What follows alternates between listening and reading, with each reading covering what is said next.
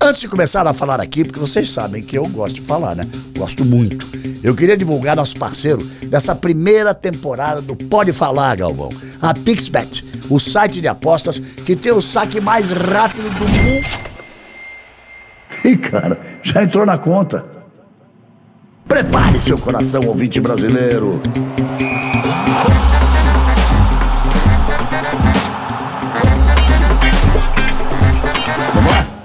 Dois, três, quatro, gravando cinco. Olha, episódio dessa semana nós vamos tratar de um assunto muito sério, muito polêmico. Parece que o, o nome, é, que devia ser uma coisa ligada diretamente à, à seleção brasileira, né, ao esporte, mas ele traz, traz muita confusão, ele traz muita política, ele traz muita coisa que não devia trazer. Estou falando de três letrinhas: CBF Confederação Brasileira de Futebol. Eu estou nessa vida desde antes de existir a Confederação Brasileira de Futebol, né? de, de, de, essa nomenclatura. Né? Basicamente era a mesma coisa. Vamos falar em teoria? Ela é formada o seguinte: até hoje ela tem um, um, um ela tem um, um, formato de eleição para se eleger o presidente da CBF que os votos têm pesos diferenciados. O primeiro erro já está aí. Então é assim: cada presidente de federação estadual, o voto tem peso 3. Cada presidente de clube da primeira divisão, atualmente são 20 clubes da primeira divisão, o voto tem peso 2. E cada presidente de clube da segunda divisão, são 20 também, tem peso 1. Então você soma 20 com mais 40 dá 60. Você pega todos os estados do Brasil, multiplica por 3, dá mais do que 60. Então, dá mais com sobra, muita sobra. Então, é uma eleição viciada. Uh, a partir do momento em que, se não existir uma divergência entre os dirigentes de federação, eu não sei para quem fazer eleição. De vez em quando aparecem aqueles divergentes, de vez em quando aparecem aqueles que, que, que são de oposição. Mas uma coisa, não sei se vocês sabiam, cada presidente de federação estadual tem um salário muitíssimo bom. Volto a dizer, muito bom, que é determinado pela CBF, é pago pela CBF. Então vai juntando todas essas coisas e a gente vai caindo num pote. Como ela é, é uma empresa privada, é uma entidade privada, ela não, não, não, não há como encaixá-la dentro como com, com regras que regem um, um, ministério, que regem uma secretaria estadual, ou que regem um órgão federal, ou que, rege, ou, ou que regem órgãos estaduais. Então, nós tivemos momentos de grandes conquistas esportivas, sem dúvida nenhuma. Ah, o futebol brasileiro é pentacampeão mundial, é o único pentacampeão mundial. É, nós temos tantos e tantos títulos mundiais de, de sub-20, de sub-17. Agora, aquilo que se perseguia tanto, com tanta, com tanta angústia, eu era um dos angustiados de transmitir as finais e não vinha o tal do ouro olímpico.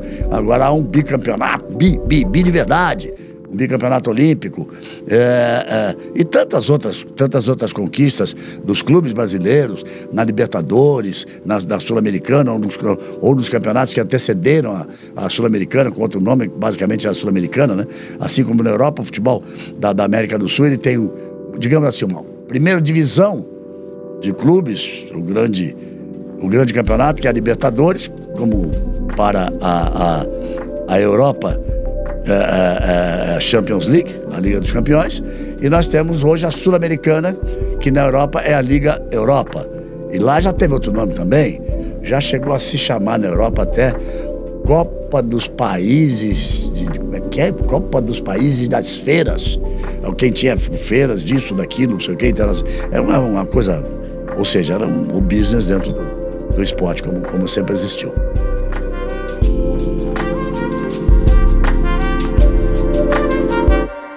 A CBF, se sair do trilho das conquistas esportivas, porque ela rege a seleção, é uma outra coisa que é um poder excessivo, me parece, para o presidente da CBF.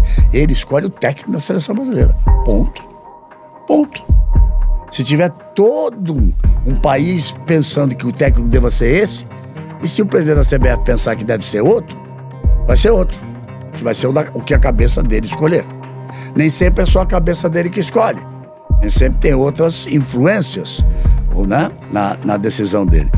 Mas a CBF acabou sendo marcada, como o futebol do mundo acabou sendo marcado nos últimos anos ou nas últimas décadas por grandes escândalos. Acabou sendo marcada por punições, por prisões, por banimentos do futebol, por gente banida que continua mandando, por gente presa que continuava com influência da prisão, por gente, com, gente que não pode, não poderia mais estar mexendo com o assunto futebol enquanto, enquanto seleção ou, clube, ou campeonatos de clubes, enquanto a gente sabe. Né? E tem coisas assim que me incomodam, incomodam. Eu, eu não parto do princípio de que deva acordar de manhã e dizer assim, eu vou meter porrada na CBF, no presidente da CBF e, no, e na diretoria inteira, até porque tem gente que faz coisas boas. Volto a dizer, até porque tem gente que faz coisas boas. E digo mais, tem gente que fez muita coisa errada, mas que, paralelamente às coisas erradas, desonestas, acabou esportivamente fazendo coisas boas. Então é, é, é, um, é uma análise muito complicada, muito difícil. No meu livro, quando fala Galvão, em um determinado momento eu disse assim: meu grande arrependimento o meu relacionamento com a Confederação Brasileira de Futebol foi, num determinado momento, ter ficado muito amigo do Ricardo Teixeira, com quem eu não falo faz muito tempo. E, e no fim ele acabou cometendo tantos erros e acabou saindo do caminho correto tantas vezes que eu acho que ele deva viver a vida dele e deixar o futebol brasileiro para lá. Mas ele continua trafegando influência pelos subterrâneos da CBF, digamos assim. Assim como Marco Polo Deonero, uma história de um famoso jogo, um carteado às segundas-feiras na casa dele, ele está banido do futebol. Enquanto o Marinho era preso na Suíça, ele escapava pela porta dos fundos para pegar um avião para sair de para sair de Zurique para não ser preso e acabou sendo preso. Um homem já com bastante idade, é, que foi um político de sucesso, um jogador de futebol, um político de sucesso, um esportista, é, um dirigente e com mais de 80 anos estava preso nos Estados Unidos, preso, preso mesmo. Preso de usar uniforme, preso de 5 horas da manhã tem que lavar chão, junto com os outros presidiários nos Estados Unidos. E, é, mas o Marco Polo, que assumiu o lugar do, do, do Marim, foi banido do futebol. O Marim foi preso, o Ricardo Teixeira teve que sair correndo da presidência para não ser preso. E se a gente for juntar a esses, principalmente da América do Sul, os seis presidentes da, da Comebol, ou foram presos ou foram banidos do futebol. É, muitos já não estão mais aqui, nesse nosso mundo. Como o, o, o Grondona, presidente da Argentina, isso mandava, mandava prender e mandava soltar. Presidente da, da, da, da AFA, da, da Associação de Futebol da Argentina, vice-presidente, o principal dos vice-presidentes da FIFA. É, ou Nicolás Leós, ex-presidente da Comebol, que também no fim acabou pela doença, ficou em prisão domiciliar, e outros que por aí vieram. Tudo teria começado com o presidente João Avelange, brasileiro. É, eu, eu sempre pessoalmente quis muito bem o Avelange. E, e me lembro de ter torcido muito para que ele quebrasse aquele o domínio que existia na FIFA para ser presidente da FIFA. Fez coisas importantíssimas na FIFA, mas acabou sendo afastado do Comitê Olímpico Internacional, acabou sendo afastado também do mundo de futebol. E garanto até que por conversa com ele, ele, quando morreu, morreu em profunda tristeza por, por tudo isso. Mas também cometeu os erros dele. Também sim cometeu os erros dele. O secretário-geral dele, o Blatter, foi o, o, o presidente todo-poderoso da FIFA, também afastado. Assim como o seu secretário-geral, também afastado. Então, gente, é o seguinte. Se pegar. Ah, teve um presidente da, da, da Comebol que agora que eu não lembro o nome. O cara teve no Brasil, o cara teve no meu programa, no Bem Amigo, e o cara falou lá. Posso garantir para todo mundo que agora vai ser tudo correto. Um mês depois o cara tava preso esqueci o nome. Também não tem importância. É, é, é. Então, se nós juntarmos esses últimos, essas últimas décadas, se nós formos ver também na, na, na CONCACAF, também gente que foi presa, e também no, no mundo empresarial do futebol, gente que foi condenada.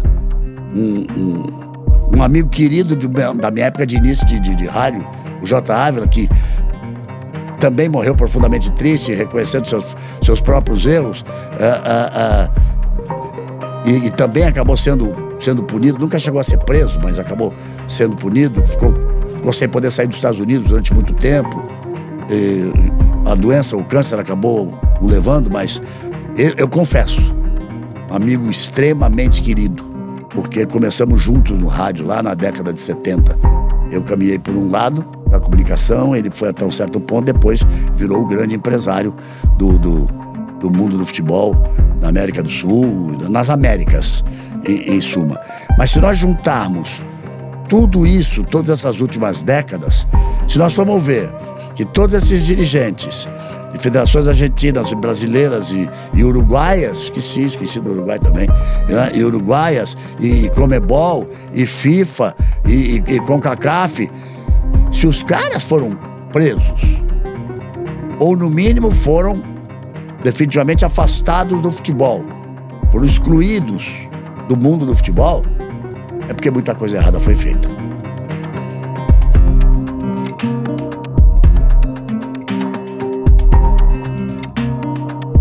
Eu não tenho provas sobre nada, dados sobre nada. Eu tenho conhecimento de muitas coisas e eu estou falando desse assunto de forma aberta, mais clara assim e dando nomes pela primeira vez. É, é, é, é evidente que isso me entristece. Eu vivo nesse mundo do futebol há praticamente 50 anos.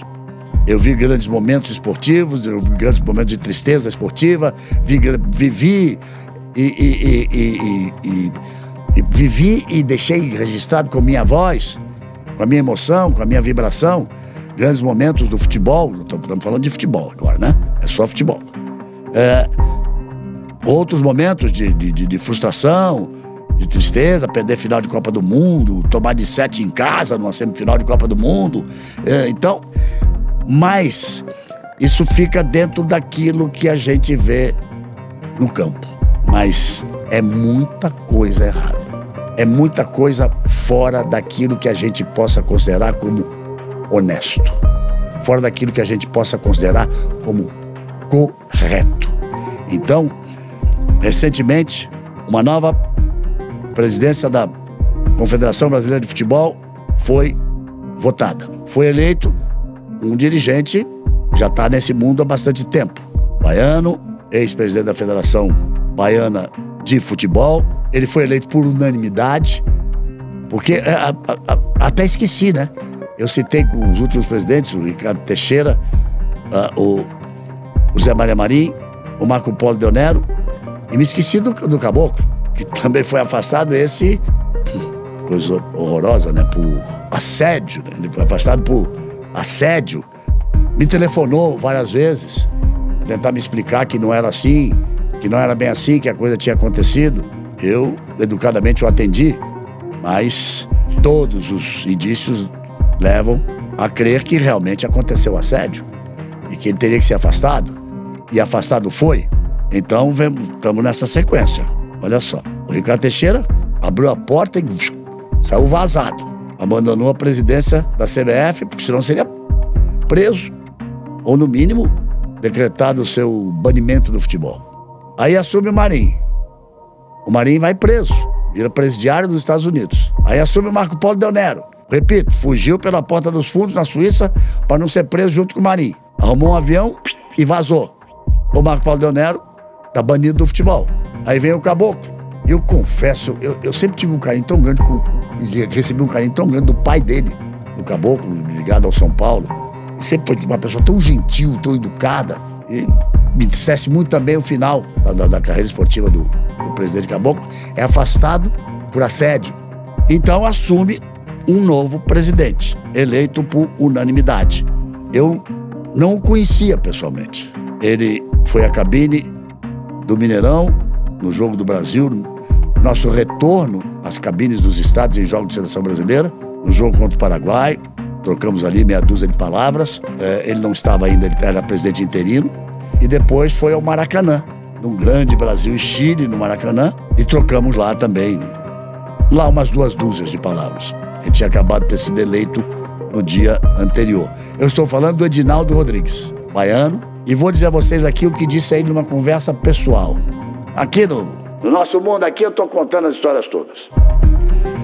Eu disse a ele, eu te desejo sorte.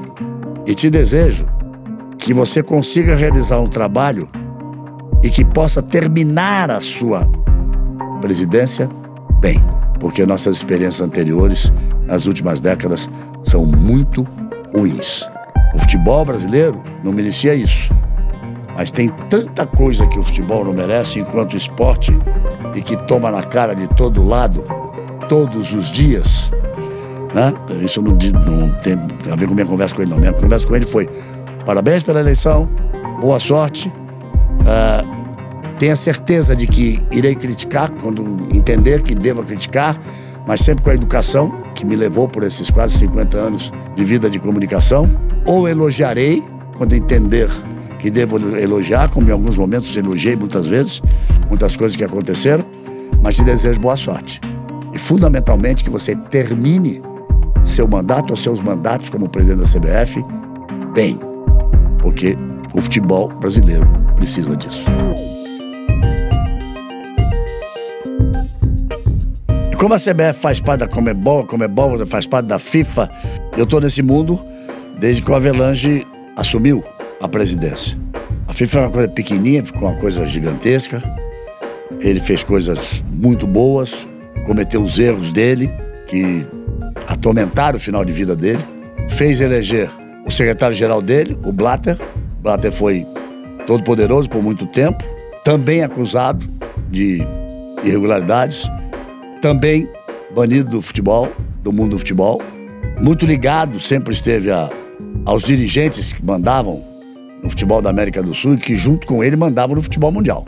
O Blatter, com o Grondona da Argentina, com o Ricardo Teixeira do Brasil, com o Nicolás Leoz da, da, da Comebol, um ou dois europeus. Eram as pessoas que mandavam no, no mundo do futebol. Ele foi afastado do futebol, o secretário-geral dele, Jerome Valk, também foi afastado do mundo do futebol e agora assume o Infantino. Eu confesso não ter conhecimento exatamente, e, mas vou contar uma coisa aqui. O Infantino me fez uma, uma visita uma vez na cabine, num jogo do, da seleção brasileira aqui no Brasil, e eu tive um jantar junto com o Júnior e com. E falei até o nome agora, que era o jogador amigo do Júnior, o italiano que promoveu esse jantar, e acabamos jantando com o Infantino. E ele me fez um convite. Ele falou assim: tira uns dias e vá lá conhecer a nova FIFA, faço questão de te mostrar. E eu, de brincadeira, disse a ele: tem certeza, presidente? Será que é bom eu ir lá conhecer? Uma brincadeira, claro. Ele, com a origem italiana que tem, deu, deu, deu um sorriso, levou na brincadeira, mas não tem o conhecimento, um detalhe ou de uma coisa ou de um grande, um grande assunto, de, de, de alguma coisa irregular que esteja acontecendo nesse momento. Tem o conhecimento, sim, um confronto que existe entre FIFA e a União Europeia de Futebol. Confronto duro, forte como sempre existiu entre FIFA e o Comitê Olímpico Internacional. Sempre colocou o futebol como uma coisa à parte, o Comitê Olímpico Internacional. A FIFA sempre fez questão de limitar, limita na idade, limita aqui, limita ali, para que uh, não, não ganhasse importância de uma Copa do Mundo. Então, uh, essas coisas fazem parte da política do esporte. Fazem bem ao mundo do futebol? Eu acho que não. Mas é melhor do que outras coisas, né?